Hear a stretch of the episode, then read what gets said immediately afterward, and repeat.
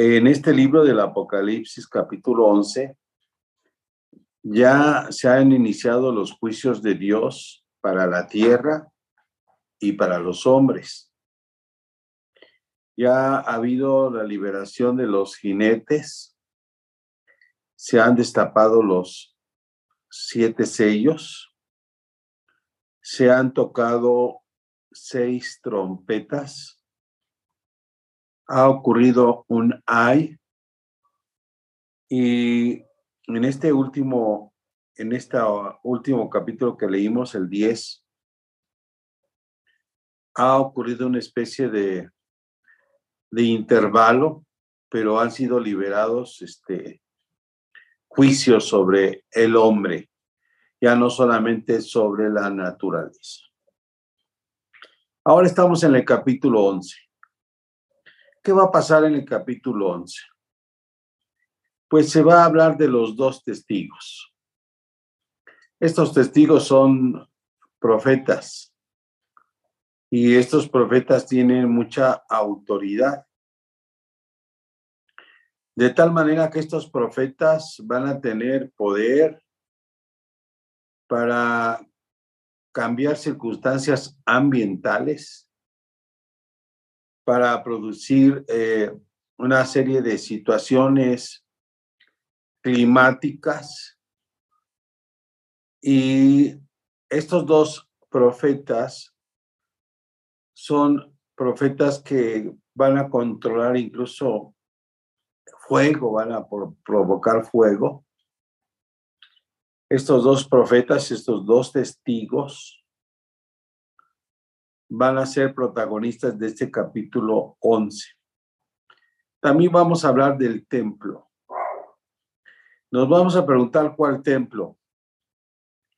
Pues el templo que va a ser construido o que ya se está construyendo, porque en este templo van a ocurrir cosas impresionantes durante este periodo apocalíptico, este periodo de revelación de los últimos tiempos. Después de esto vamos a escuchar el segundo ay, que va a ser acompañado de un impresionante terremoto. Y también vamos a hablar de la séptima trompeta, de la séptima trompeta que es tocada. Y también veremos nuevamente rayos, relámpagos, truenos, voces que salen del trono de Dios y que se dirigen hacia la tierra. Y luego veremos también, amados hermanos, la resurrección, es decir, cómo el Señor Dios Todopoderoso resucita a sus profetas. Algunos dicen que es, es, Elías, otros dicen que es Moisés, porque ellos tienen poder para provocar plagas sobre la tierra. Pero vamos a, ya encuadrado este capítulo 11, vamos a empezar con la lectura de él. Dice así, entonces me fue dada una caña semejante a una vara de medir y se me dijo, levántate y mire el templo de Dios y el altar y a las que adoran en él. Tres cosas que se le pidió a Juan que hiciera. Número uno, medir el templo. Número dos, medir el altar. Y fíjate, esto es interesante y a los que adoran en él. Cuando se habla de medir, se habla de propiedad. Uno mide lo que le pertenece.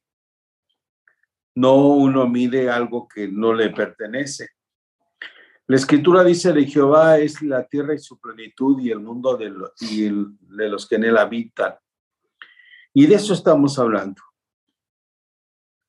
de este templo que ha sido levantado, que ha sido erigido, de este altar que ha sido levantado, adornado, es un altar diferente, nuevo por decir algo, y a los que están adorando en él. Esto es importante porque en este periodo de, de tribulación que va a ocurrir o que está ocurriendo o que ha dado inicio, es muy importante saber que el Señor tiene todo bajo su autoridad y bajo su control. Y dice la escritura en el verso 2, pero el patio que está fuera del templo, déjalo aparte y no lo miras, porque ha sido entregado a los gentiles. Y esto se refiere a que no toda la propiedad, bueno, toda la, todo el cielo, la tierra le pertenece al Señor, pero que Él ha permitido que los gentiles, que los rebeldes, puedan incluso tocar y llegar al patio de este nuevo templo y que ellos tengan la capacidad de hollar la ciudad santa, es decir, Jerusalén, y la van a hollar, la van a destruir, la van a despedazar, la van a desmenuzar, la van a pisotear durante un tiempo que se une a las semanas de Daniel, 42 meses, es decir, tres años y medio. Durante tres años y medio, amados hermanos, Jerusalén y el templo, el patio e incluso el templo van a ser pisoteados, hollados, destruidos, humillados, pero Dios lo va a permitir. Y entonces dice, y daré a mis dos testigos que profeticen por 1260 días. Otra vez volvemos a los 42 meses. Habrá testigos que estén hablando del poder, de las maravillas de Dios, Habrá testigos que estén confrontando a los malvados, a los infieles, a los renegados, a los hombres que no quieren someterse a Dios a pesar de lo que ha pasado, de lo que han sufrido, a pesar de que ha ocurrido eh, la caída del, de la estrella llamada Genjo, a pesar de que han muerto los peces, han muerto una parte de la de las plantas, a pesar de que la muerte ha huido y no podían morir la gente. Entonces es un tiempo de que hay dos testigos que empiezan a predicar. Testigos empiezan a dar testimonio y su testimonio viene acompañado de maravillas, viene acompañado de señales, de prodigios. Y estos dos testigos están vestidos de silicio, el comentario de mi esposa dice que el silicio es este, piel de camello, que es una piel muy áspera, muy reseca, y que se lo ponen en, la frente para sentir áspero el, el pelo y entonces humillarse. Estos testigos son los dos olivos, que hablando de Zacarías, los dos olivos y los dos candeleros que están en pie delante del Dios de la tierra. Los candeleros tienen siete tubos y a través de esos tubos está fluyendo el aceite y el aceite cuando llega al final del tubo se prende y entonces el candelero tiene siete flamas, cada candelero. Estos dos candeleros están en pie delante del Dios de la tierra, es decir, estos son los dos testigos y estos dos testigos, estos dos olivos, en un principio, ¿verdad? De Josué y un sacerdote en el Antiguo Testamento, en Zacarías, pero ahora se está hablando de dos testigos físicos que están en la nación de Israel y que están haciendo señales, prodigios y maravillas y predicando el Evangelio eterno a todas las personas. Si alguno quiere dañarlos, sale fuego de la boca de ellos y devora a sus enemigos. Aquellos que les que quieran este, dañarlos, aquellos que quieran que se sientan lastimados, heridos por sus palabras que los ofenden, porque el pecado es este, muy, el pecado, eh, que el pecador ofende a los demás, pero él se ofende si le señalan o le dicen. Y dice que si alguno los quiere herir o dañar, debe morir él de la misma manera. Dice, estos tienen poder para cerrar el cielo. Es un enorme poder de estos testigos que pueden cerrar los cielos como Elías, dejar que llueva o pedir que llueva. Y dice además, a fin de que no lluevan los días de su profecía. Y tienen poder sobre las aguas para convertirlas en sangre. Y aquí estamos viendo a Moisés otra vez, las plagas de Egipto, y estamos viendo a Moisés que extiende su vara sobre las aguas y las aguas dulces se convierten en sangre y la muerte de los peces, de las plantas, la pestilencia y la muerte de donde antes había vida y muerte. Y estos dos testigos, por eso digo que son muy parecidos tanto a Elías como Moisés, la Biblia solamente está este, confirmando lo que estos hombres de Dios hicieron. Y para ir la tierra con toda plaga, otra vez hablamos de las plagas, hubo en Egipto plaga de, de langostas, hubo plaga de ranas, hubo plaga de moscas, hubo plaga de, de piojos. Y estos dos testigos, por la dureza del corazón de las naciones, de las personas, pueden profetizar y pueden abrir para que haya plagas que vengan sobre los hombres. Aquí en México, cuando llegaron los conquistadores, hubo plaga de viruela, murió mucha gente. En Europa hubo peste negra. En Europa hubo la peste bubónica.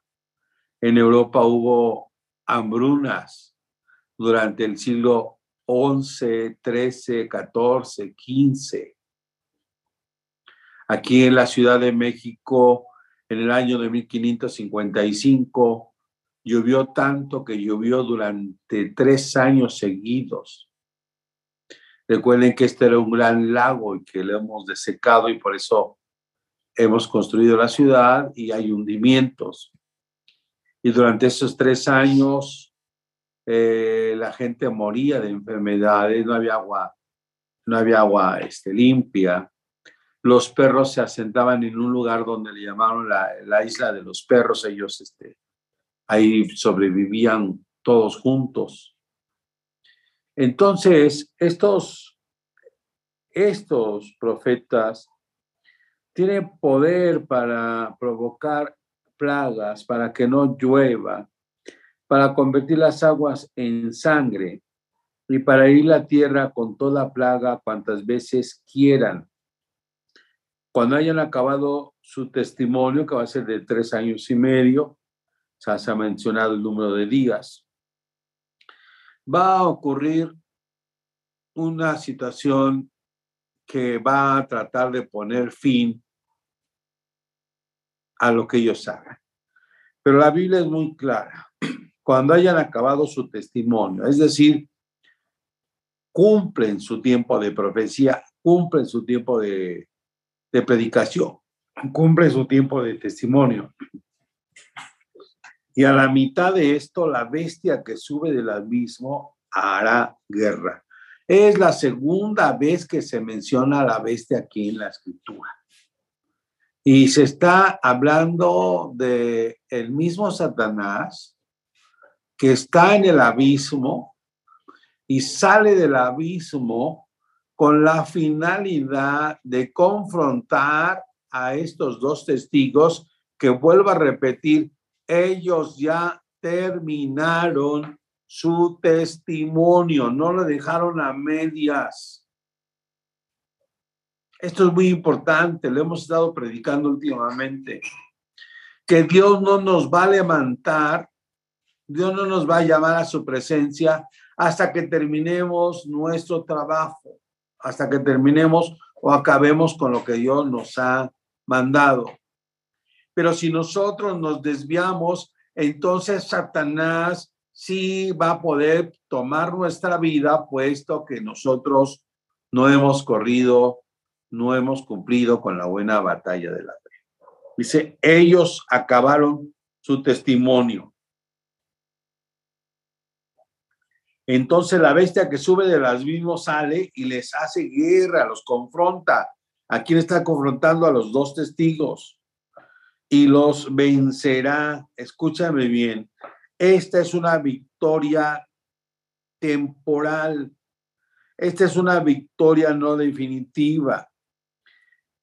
Satanás necesita hacer su show, su presentación, los confronta, y los llega a matar. Y entonces la gente de todo el mundo, de todo el planeta, hace algo. Lo que hace la gente de todo el planeta es alegrarse de la muerte de los dos testigos. Porque la predicación ofende a los que pecan. La predicación ofende a los demonios.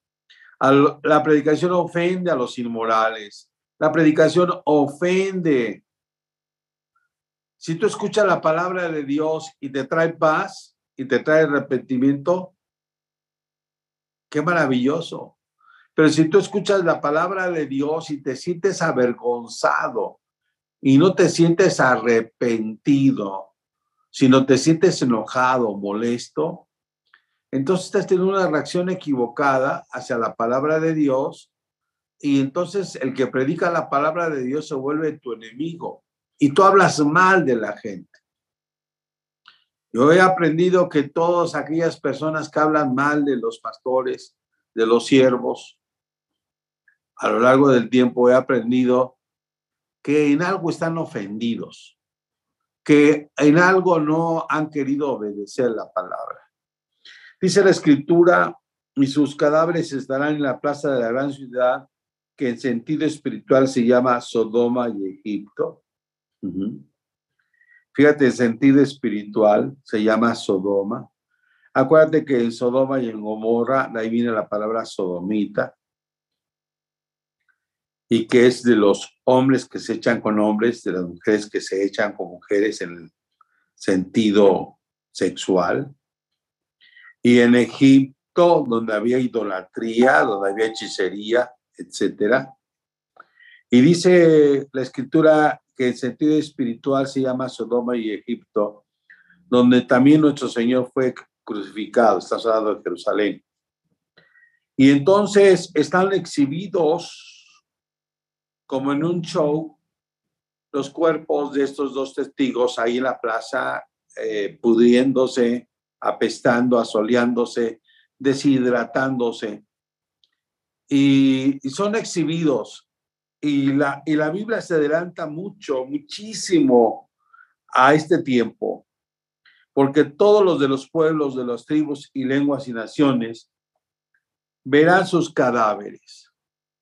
Hace quizás este 20, 30 años diríamos, ah, pues es que lo están televisando. Ah, pues es que están pasando con cámaras por satélite. Pero ahora cualquier acontecimiento se vuelve viral, alguien toma algún acontecimiento y, se reproduce instantáneamente casi en todo el mundo, sobre todo aquellas cosas que tienen que ver con hechos de sangre, con hechos de violencia, con hechos de, discusiones de, de los derechos humanos o de las ideologías. Y entonces la, la, Biblia se adelanta tanto y nos dice, y de los pueblos, cualquier pueblo, cualquier tribu, de cualquier lengua y de cualquier nación, verán. No dice que lo harán escalonadamente, dice que lo van a ver y que van a ver los cadáveres por tres días y medio y que no van a permitir que sean sepultados. Todo mundo cuando las torres gemelas se estrellaron los aviones, muchos los estaban viendo en directo, vieron la caída, la destrucción, la muerte, vieron, veíamos cómo la gente se aventaba de los edificios, en los incendios, se suicidaba porque preferían eso. Vimos todo ese dolor, más de dos mil, tres mil personas que murieron ahí en las Torres Gemelas. Y los moradores de la tierra se regocijarán sobre ellos y se alegrarán. Imagínate cómo estará tan pervertido ya el corazón de la gente que ya no van a aceptar el Evangelio, ya no van a escuchar el Evangelio. Pero estos dos testigos tienen la obligación de hacerlo para que la gente no diga, es que yo no escuché, es que yo no supe, es que Dios es injusto porque no hubo quien me predicara, quien me enseñara. Y dice que ellos se van a alegrar de que murieron sus enemigos, los enemigos que les hablaban de la verdad, del amor, de la familia, del arrepentimiento, de los mandamientos, de alabar y adorar a Dios, de buscar a Dios, de orar, de leer la escritura. Y dice las Sagradas Escrituras y se alegrarán. Y mira aquí, y se enviarán regalos unos a otros. Un hombre estudioso interpreta que se van a enviar como tarjetas de Navidad. No, estamos hablando de regalos. La gente se va a felicitar hasta que murió este cuate porque cómo me molestaba que todos los días predicara, me enseñara, eh, de Dios, etcétera, etcétera. No, se van a alegrar todos y se van a, hacer obsequios, porque estos dos profetas habían atormentado a los moradores de la tierra. ¿Y cómo era el tormento? Pues hacían señales, prodigios y maravillas. No se querían arrepentir, pues con la pena cerraban los cielos, como ahora ocurre en muchos, en muchos sitios del, del mundo sin que haya profetas, pero cuando hay una voz profética fuerte que Dios revela, pues hay países que se quedan en la sequía, hay países que se quedan sin alimento, hay países que se quedan sin, eh, sin gallinas, como está ocurriendo en Estados Unidos, sin gasolina, sin diésel, sin petróleo, sin agua. Y dice las escrituras pero después de tres días y medio, obviamente son días naturales, entró en ellos el espíritu de vida enviado por Dios y se levantaron sobre sus pies. Y entonces todo mundo que estaba enfocado ahí, de pronto va a tener miedo, se va a atemorizar, porque va a volver la vida sobre ellos, el espíritu de vida enviado por Dios. Dios es el que da vida, y dice, y cayó gran temor sobre los que lo vieron. Y oyeron una gran voz del cielo que les decía, subid acá. Fueron levantados, así como eh, el profeta Elías, que, que no vio muerte, que sino que vino un carro de fuego y se lo llevó. Fueron levantados, subieron a la presencia de Dios y subieron al cielo en una nube, así como nuestro Señor Jesucristo Salvador que estaba en el monte con sus discípulos y una gran nube y ángeles vinieron y se llevó la nube al Señor Jesucristo y los ángeles hablando con los hombres. Galileos, varones Galileos, este mismo Jesús que ha sido tomado, así vendrá. De ahí viene la promesa del retorno del Señor. El Señor va a retornar va a retornar quizás en las nubes para llevarnos arrebatamiento o quizás retornará en las nubes con su gran ejército de ángeles que vengan a la batalla final en el Armagedón, que aquí mismo en Apocalipsis se va a explicar. Y dice las escrituras, y sus enemigos los vieron. Y ahora escucha lo que viene y en aquella hora hubo un gran terremoto. Amados hermanos, es tan oportuna el estudio de las escrituras, acabamos de ver en Siria y en Turquía el gran terremoto que ha ocurrido. hay más de 20 mil personas muertas y docenas, miles de desaparecidos. El terremoto fue de 7.6 y luego de 7.3 en menos de 24 horas. Hubo dos sacudidas consecutivas. Nosotros siquiera tuvimos el chance de la, la, una, un terremoto y luego algunos años y otro terremoto. A los demás las réplicas fueron muy pequeñas. Pero ocurrió un gran terremoto, dice la escritura. Y, sí, y mientras, mientras murieron aquí en este tiempo 20 mil, dice la escritura, y la décima parte de la ciudad se derrumbó. Y luego aquí vino un número extraordinario de los muertos. Y por el terremoto murieron en número de siete mil hombres. Se acaban de morir ahorita 20 mil personas. Imagínate, este terremoto todavía va a ser moderado, pero va a caerse la ciudad. dice, y los demás se aterrorizaron y dieron gloria al Dios del cielo. Solo cuando somos sacudidos físicamente, espiritualmente, emocionalmente, en nuestras relaciones, es cuando nos acordamos de Dios. Pero aunque nos acordemos de Dios y le demos gloria a Dios, eso no es suficiente, porque dice la escritura que los demonios creen también, pero tiemblan, y aquí se cumple la escritura. Ahora, ya vimos el primer ay, este terremoto, después de que han sido levantados los dos testigos, es el segundo ay, dice aquí, el segundo ahí pasó y aquí el tercer ahí viene pronto. El templo medido, el templo que va a caer en, en manos de los gentiles después. Los dos testigos, los dos olivos, los dos candeleros, los que tienen un llamado profético como Elías y como Moisés. Luego viene este segundo ay. El segundo ay que es el terremoto que simbra a la ciudad y se cae la décima parte de los edificios. Ahora viene la séptima trompeta. El séptimo ángel tocó la trompeta y hubo grandes voces en el cielo. Recuerde que lo que las voces que vienen del trono de Dios, detrás del trono de Dios, son las mismas que hemos venido escuchando. Estas voces dicen, los reinos del mundo han venido a ser de nuestro Señor y de su Cristo. Y Él reinará por los siglos de los siglos. Estamos hablando de la eternidad futura para nosotros, aunque para Dios es una eternidad presente. Una, él está hablando, vive la eternidad pasada, presente y futura al mismo tiempo, porque Él es el mismo ayer, hoy y para siempre.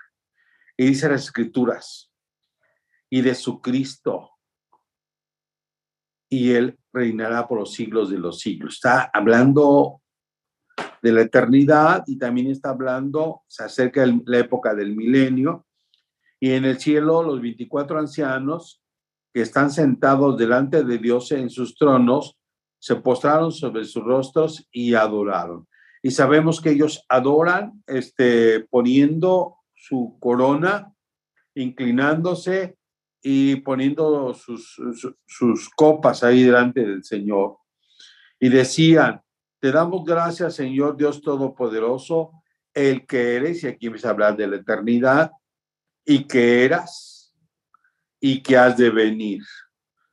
Para nosotros los humanos, el tiempo es importante, pero en el capítulo anterior vimos que el tiempo dejó de ser, es decir, el tiempo se detuvo por un instante, se detuvo para, para el profeta. Él percibió que el tiempo dejó de ser y después continuó con este relato en el capítulo 11.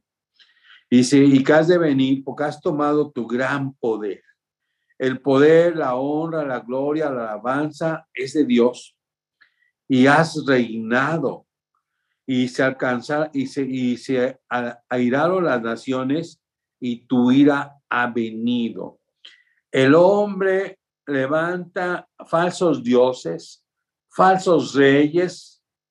El hombre provoca guerras, provoca enfermedades, provoca luchas, provoca ideologías, provoca pecados. Pero Dios no se ha movido de su trono, Él sigue reinando, Él sigue bajo control. Aunque los hombres crean, como decía Nietzsche, Dios ha muerto, Dios no ha muerto, que se ha muerto es Nietzsche, que se ha muerto es Lenin, que se ha muerto es Marx, el que se ha muerto es este Mao, el que se ha muerto es este Mahoma. Dios siempre vive. Y salieron las naciones y tu ira ha venido. Y el tiempo de juzgar a los muertos. Fíjate bien, de juzgar a los muertos es decir, se acerca el tiempo de la segunda resurrección, donde se van a levantar los muertos del mar, de la tierra, de todo lugar, van a ser levantados y van a ser juzgados, ¿sí? Y de dar el galardón a tus siervos los profetas y a los santos y a los que temen a tu nombre. Estamos hablando de la primera resurrección la entrega de galardones. La segunda resurrección es para juzgar a los muertos también de todas las naciones, aquellos que se han portado equivocadamente, a los que no han aceptado a Jesucristo y a los que temen a tu nombre, segunda resurrección, a los pequeños y a los grandes, y de destruir a los que destruyen la tierra. El hombre, el hombre es la verdadera plaga sobre la tierra el hombre arrasa con el suelo, arrasa con los bosques, con las selvas, eh, contamina el agua dulce, el hombre provoca explosiones nucleares, el hombre provoca guerras, el hombre depreda peces, este, tiburones, leones, el hombre provoca la desaparición de las especies, el hombre mata a otros hombres, esclaviza a otros hombres. El hombre en sí mismo destruye la tierra y qué bueno que hay una palabra desde hace mucho tiempo que es la Biblia. Qué bueno que hay diez mandamientos que regulan la relación del hombre con el hombre y del hombre con Dios. Porque los mandamientos, eh, las leyes que el hombre ha hecho son leyes también injustas.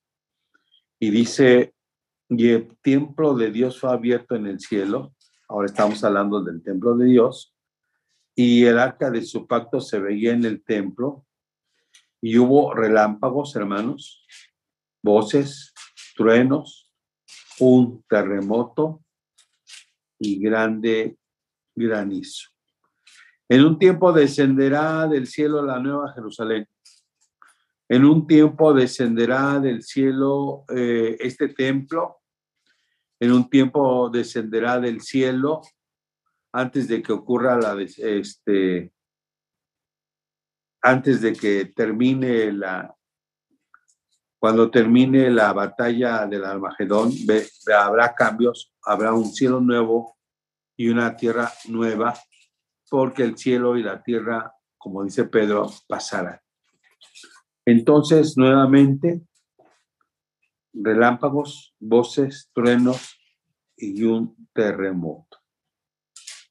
Quiero indicar aquí que, aunque los geólogos nos enseñan acerca de la tectónica de placas, nos enseñan que se acomoda el subsuelo, que hay deshidratación, que hay hundimiento. Le quiero decir dos cosas. En el siglo XVIII hizo erupción el volcán Krakatoa en Java y hubo un gran movimiento telúrico y hubo muerte. Le quiero decir que Dios, como lo dice la Biblia, hace huir las islas, es decir, hay islas que desaparecen, hermano. y que la explicación que dan los geólogos es muy limitada. Y al contrario, hay islas que emergen del fondo del mar. Se nos dice, y ha de ser cierto, que nos acabamos el agua del subsuelo, el petróleo, el gas y se hunde el planeta entero. Pero cuando hablamos de la palabra terremoto, destrucción, fuego, calor, placas, hundimientos o levantamientos de terreno, es muy difícil explicar todo con, la, con una simple teoría. Pero nosotros que somos creyentes sabemos que los terremotos, muchos de ellos son ordenados por Dios. Quiera Dios que tengamos un terremoto espiritual en nuestras vidas, en nuestras familias, para que aquellas creencias, aquellas eh, falsas doctrinas, aquellas herejías, aquellas falsas conversiones, aquellos este, costumbrismos se remuevan y se revele a nuestro corazón y a nuestra mente la palabra viva y eficaz de nuestro Dios y tengamos temor. Dice las escrituras que somos bienaventurados al leer, al escuchar y al guardar las palabras de esta profecía.